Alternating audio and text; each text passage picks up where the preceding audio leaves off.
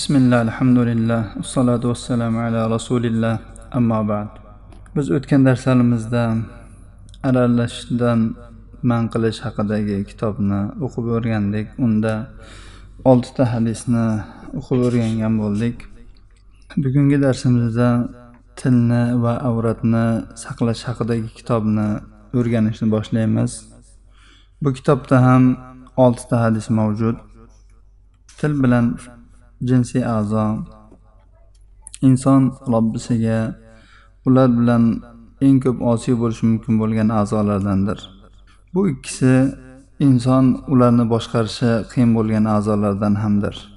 Haqiqatda til bilan farjni boshqarish juda ham qiyin bo'ladi.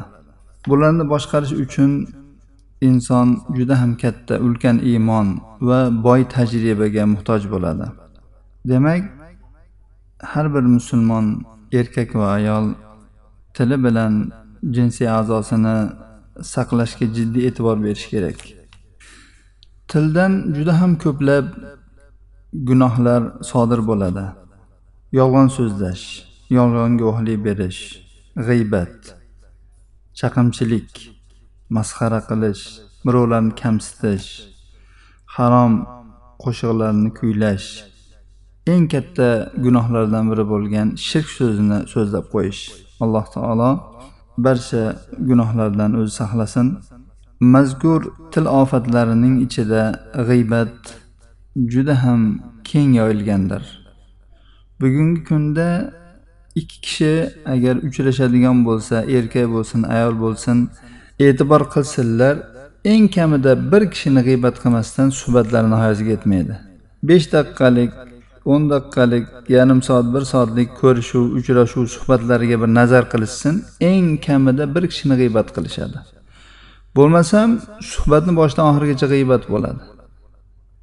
G'iybat hozirgi suhbatlarning eng asosiy e, mavzusiga aylanib qolgan. Rasululloh sollallohu alayhi vasallam bizga g'iybat nima ekanligini tushuntirib aytganlarki birodaringni yo'qligida o'z yo'qligida. U yomon ko'radigan so'z bilan zikr qilishing. Ya'ni u borligida agar shu gapni gapiradigan bo'lsang u buni yomon ko'rardi. Shu gapni u yo'qligida aytdingmi? Tamom u g'iybat bo'laveradi. Jinsiy a'zo esa u insonni juda ham ko'p yomonliklarga boshlovchi unsurdir. U bilan juda ham ko'p gunoh kabiralar qilinadi. Chunki u bilan qilinadigan ish oxirgi ish bo'lganligi uchun undan oldin bir qancha gunohlarga qo'l urilishga majbur bo'linadi. Oxirida farj buni yo tasdiqlaydi yoki inkor qiladi. Rasululloh sollallohu alayhi vasallam aytganlarki alloh subhanahu va taolo har bir odam bolasiga zinodan bo'lgan o'z o'lishini yozib qo'ydi. U albatta unga yetadi. Uni qilishi muqarrar. Ko'zning zinosi qarash. Tilning zinosi so'zlash. Nafs orzu qiladi va ishtaho qiladi xohlaydi. Farj jinsiy azobini tasdiqlaydi yoki uni yolg'onga chiqaradi. Bu rasululloh sollallohu alayhi vasallamning so'zlari. Demak farj o'z ishini bajarishdan avval boshqa a'zolarni ishga soladi. Shu o'zining maqsadiga yetish yo'lida harom bo'lgan narsalarga qaratadi harom bo'lgan narsalarni ushlatadi. Oxir oqibat yo ana shu ish ro'y beradi yoki bundan saqlaniladi buning uchun albatta saqlanish uchun ya'ni e, mustahkam iymon zarur bo'ladi. Shuning uchun ham alloh taoloni bir marhamatini umid qilgan robbisidan qo'rqqan har bir musulmon tili bilan farjini saqlashlikka jiddiy ahamiyat berish kerak. Rasululloh sollallohu alayhi vasallam til bilan farjni saqlashga va buning ahamiyati katta ekanligiga qattiq e'tibor qaratganlar. Sahih hadisda aytadilarki imom buxoriy rivoyat qilgan hadisda kim menga ikki jag'tishi o'rtasini va ikki oyoq o'rtasini kafolatini bersa men unga jannat kafolatini beraman dedilar. Ya'ni shu ikki a'zoni saqlashga kafil bo'lsa tilini tiyolsa farjini tiyolsa men unga jannatni kafolatini beraman. Jannatga kirish oson ish emas. Shunchalik katta mukofot jannatdek mukofotni til bilan farjni saqlashlikka evaz qilyaptilar. Bu yerda rasululloh sollallohu alayhi vasallam til bilan farjga qattiq e'tibor beryaptilar. Chunki bu ikkalasi bir biriga shu gunohga shu gunohlarni qilishda bir biriga yordamchidir. Tilga erk beriladigan bo'lsa til fahsh so'zlarni so'zlaydi fahshga olib boradigan so'zlarni so'zlaydi oxir oqibat farj uni tasdiqlaydi. Tilni va farjni saqlash haqidagi kitobimizdagi avvalgi hadis birinchi bob ya'ni babu man nisai min dukhuli hammamati sibahati va nahviha ayollarni cho'miladigan havzalarga va shunga o'xshash joylarga kirishdan man qilish haqidagi bob deb nomlangan bu o'n to'rtinchi bob ya'ni o'n to'rtinchi hadis عن ابي مليح الهذلي أن نسوة من أهل حمص استأذن على عائشة فقالت لعلكن من اللواتي يدخلن الحمامات. سمعت رسول الله صلى الله عليه وسلم يقول أيما امرأة وضعت ثيابها في غير بيت زوجها فقد هتكت ستر ما بينها وبين الله. ابن ماجه rivoyatlari sahih hadis abu malih al huzaliydan rivoyat qilinadi. Shom diyorining him shahridan bo'lgan ayollar oysha onamizning huzurlariga kirish uchun izn so'radilar. Oysha onamiz ularga izn berdilar va kirib o'tirishgandan so'ng oysha onamiz aytdilarki ehtimol sizlar shu hammomlarga kiradigan ayollardandirsizlar men rasululloh sollallohu alayhi vasallamdan eshitdim. Qay bir ayol erining uyidan boshqa joyda kiyimini yechadigan bo'lsa u o'zi bilan olloh o'rtasidagi pardani yirtibdi. Shariat ayollarga bog'liq qonun qoidalarni qo'yishda ayol kishini saqlash va uning obro'sini himoya qilishga jiddiy e'tibor qaratgan. Qachonki mana shu himoyaga biror bir putur yetkazadigan biror eshik bo'ladigan bo'lsa albatta bu eshikni mustahkam qilib juda ham qattiq ko'rinishda yopib tashlagan. Bu yerda oysha onamiz ayollarning hammomga kirishlari ya'ni bu kelgan ayollarning yurtida hammomlar borligini aytib ayollarning u yerga kirishi mumkin emasligi erining uyidan boshqa joyda kiyimini yechishi mumkin emasligini ta'kidladilar. Insujillardan bo'lgan shaytonning atbolari kirishi mumkin bo'lgan eng xatarlik eshiklardan biri bu ayol kishi o'z uyidan boshqa joyda kiyimini yechishidir agar ayol kishi uyidan boshqa joyda kiyimini yechadigan bo'lsa uning jasadiga ko'zi tushishi mumkin bo'lmagan ba'zi bir erkaklarning begonalarning unga ko'zi tushishiga imkon yaratib qo'yadi. Va bu bilan olloh va rasuli suymaydigan bir ishga qo'l urib qo'ygan bo'ladi. Rasululloh sollallohu alayhi vasallam qay bir ayol dedilar? U zot bu yerda yosh ayol bo'lsa qiz bola bo'lsa yoki qari kampir bo'lsa chiroyli ayol bo'lsa yoki ko'rimsiz ayol bo'lsa deb cheklamadilar. Kim bo'lishidan qat'iy nazar chiroylimi xunukmi kattami kichikmi yoshmi qarimi farqi yo'q. Qay bir ayol dedilar agar uyidan boshqa joyda kiyimini yechadigan bo'lsa o'zi bilan olloh o'rtasidagi hayo pardasini yirtadi. Bu hadis ayollar nihoyatda ehtimom berishlari diqqat bilan tushunishlari lozim bo'lgan hadisdir. Chunki ayol kishi o'zining uyidan boshqa joyda kiyimini yechadigan bo'lsa shu darajadaki uning avratlari ochiladigan ko'rinishda bo'lsa uning mana shu qilgan ishi bu ayolni alloh taolodan uyatmaydigan hayosiz ayollar safiga qo'shib qo'yadi. Hayo bu juda ham oliy xulqdir. U iymon sho'balaridan bir sho'badir ya'ni iymon bo'laklaridan biridir. Hayo bo'lsa hayo o'z sohibini butun yaxshi ishlariga undaydi yomon ishlardan qaytaradi. Hayo bu ishlarni birov bor bo'lsin yo'q bo'lsin farqsiz qilishga undaydi. Ya'ni hayosi bor odam birov mani ko'rib turibdi yoki ko'rmayapti demaydi. Birov borligida ham yo'qligida ham hayo taqozo qilgan ishlarni qiladi. Endi agar odam hayosini yo'qotib qo'yadigan bo'lsa uning holiga voy. U har qanday ishni qilishi mumkin. Chunki unda uyat qolmaydi. Rasululloh sollallohu alayhi vasallam aytganlarki imom buxoriy rivoyat qilgan sahih hadisda avvalgi nubuvvat so'zlaridan odamlarga yetgan narsa uyatmasang bilganingni qil.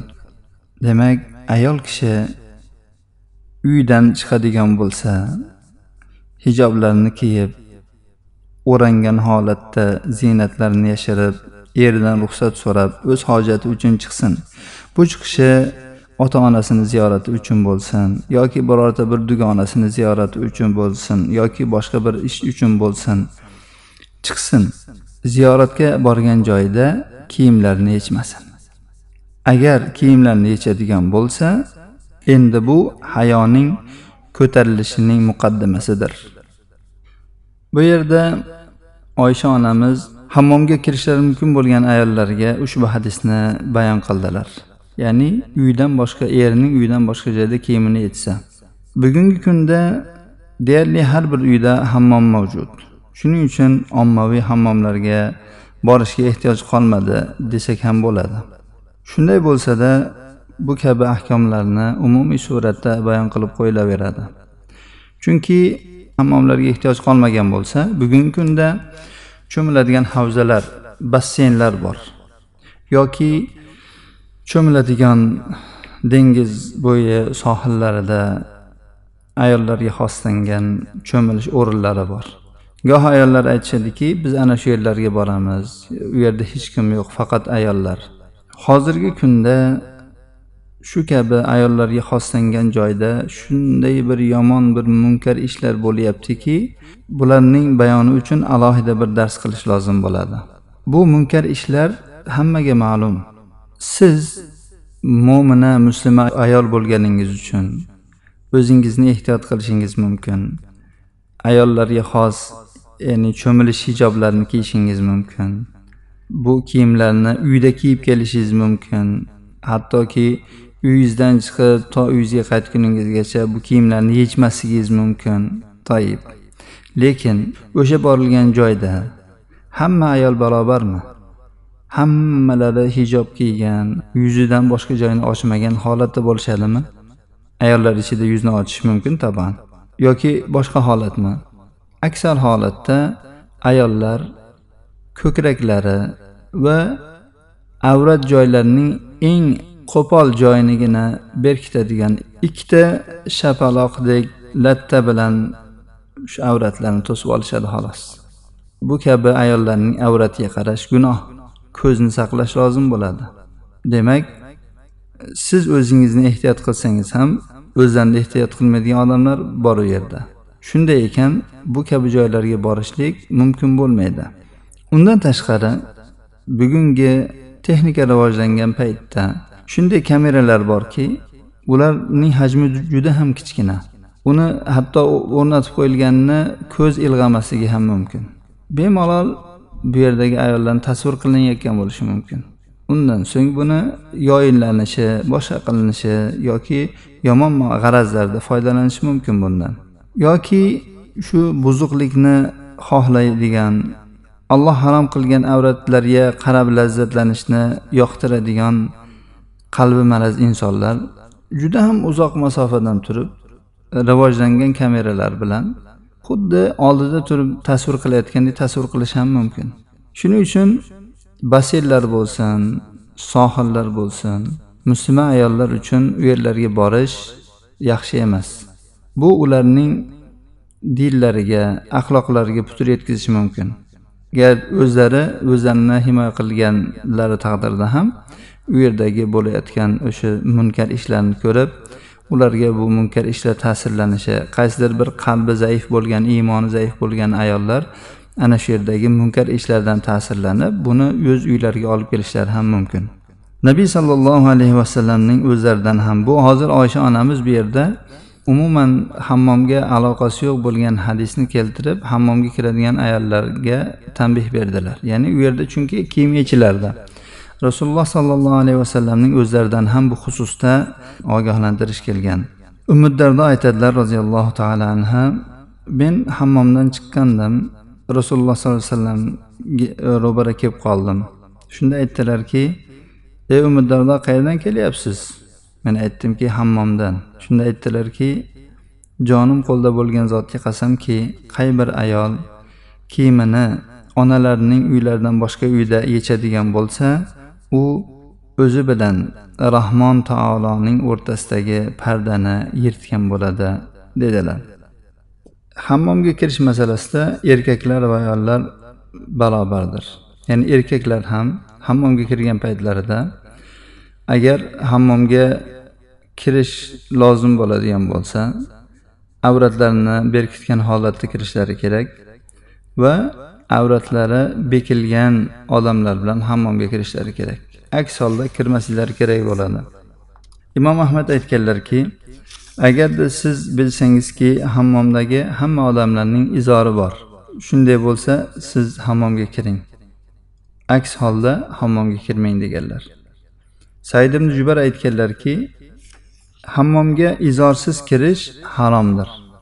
Izor deb bizni tilimizda lo'ngiga aytiladi. Lo'ngi deb beldan to tizzadan pastroqgacha o'raydigan bir matoni aytiladi. Odatda hammomga kirishda shu lo'nga o'rab kiriladi. Bugungi kunda e, lo'ng emas bu alohida bu joylarga kirishligi uchun alohida kiyimlar sotuvda mavjud. Hammomda aksar holatda avratlar ochiladi. Avratlarni ochish fahsh ishlardan hisoblanadi. Alloh taolo aytdiki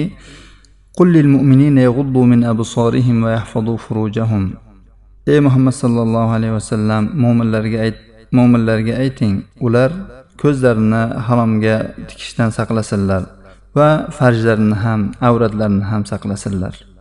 Avratlarni saqlash degani faqat uni harom narsalarga olib borishdan ya'ni zinolardan saqlasin degani emas balki bundan ko'ra yengilroq bo'lgan boshqa birovlarga unga qarash mumkin bo'lmagan harom bo'lgan odamlarga avrat joylarini ko'rsatishdan ham saqlashga dalolat qiladi. Ko'zni saqlash ya'ni haromga tikishdan ayollarga qarab lazzatlanishlikdan yoki begonalarning avrat joylariga qarab lazzatlanishdan ko'zni saqlash lozim bo'ladi. Gohlar aytishi mumkinki bunda lazzat yo'q deb agar lazzat bo'lmaydigan bo'lsa bu narsa fahsh ish bo'lganligi uchun unga qarash mumkin bo'lmaydi. Abu bakr samaniy al marvaziy rahimaulloh aytadilarki biz umumiy qilib hammomga kirish haqida aytadigan bo'lsak bu erkaklar uchun joiz faqat buning sharti avrat o'rinlarini o'rab olishlik va boshqalarning avratiga qarashdan ko'zni tiyishlik bilan. Ayollarga esa makruhdir. Faqat uzr holatlarida nifos yoki bir kasallik holatlarida shu hammomdan boshqa joyda shu g'usul qilishni iloji bo'lmasa shariat qonun qoidalariga rioya qilgan holatda kirishlari zarurat tufayli faqatgina mumkindir. Chunki shariat ayollarni satrlashda juda ham qattiq mubolag'a qilgandir va ayollar kiyimlarini yechishligida hayo pardalarini yirtish bordir. Ushbu bobimizning hadisi bir nechta hukmlarga va foydalarga dalolat qilmoqda. Birinchisi ayollar bir birlarini ziyorat qilishining joizligi mashruligi buni oysha onamizning ziyoratiga kelgan ayollardan olamiz. Ikkinchisi ayollar ayollarning huzurlariga kirayotganlarida ham izn so'rashliklari. Himsdan kelgan ayollar oysha onamizni oldiga kirish uchun izn so'radilar. To'g'ri kirib kelavermadilar ayollaru deb. Uchinchisi ahli ilmlarni ziyorat qilish va ularning so'zlariga quloq tutish. Oysha onamiz bu ummatning faqihalaridan edilar. To'rtinchi foyda ayollarni o'z uylaridan boshqa joylarda kiyimlarni yechishdan man qilish. Beshinchi foyda ilmni yetkazish. Va xilof ish qilayotganlarga haqni bayon qilib berish. Garchi bu xilof ishni qilayotgan sizni uyingizga mehmon bo'lib kelgan bo'lsa ham bu degani u mehmonlarni beobro' ya'ni behurmat qilishga kirmaydi. Buni oysha onamizni uyiga shu mehmon ayollar kelganda ularga shunday tanbeh berganlaridan olindi. Oltinchi foyda bir odamdan xato sodir bo'lishi mumkin bo'ladigan bo'lsa unga va'z nasihat qilishning joizligi. Shoyat u shu bilan ana shu xatoga tushmasa. Bu degani uni ayblash yoki uni kamsitish emas yettinchi foyda ayollarni o'z uylaridan boshqa joyda garchi u xoli bo'ladigan bo'lsa ham avratlarini ochishligi mumkin emasligi faqatgina uzr holatdagina mumkinligidir. Sakkizinchi foyda ayollarni cho'milish havzalariga kirishdan man qilish. Garchi bu joylar ayollarga xoslab qo'yilgan bo'lsa ham. To'qqizinchi foyda ayollar ko'chadagi hammomlarga borishga majbur bo'lmasliklari uchun uylarda hammomlarni qurib qo'yish. Hada va sallallohu ala nabiyina muhammad va ala alihi va sahbihi vasallam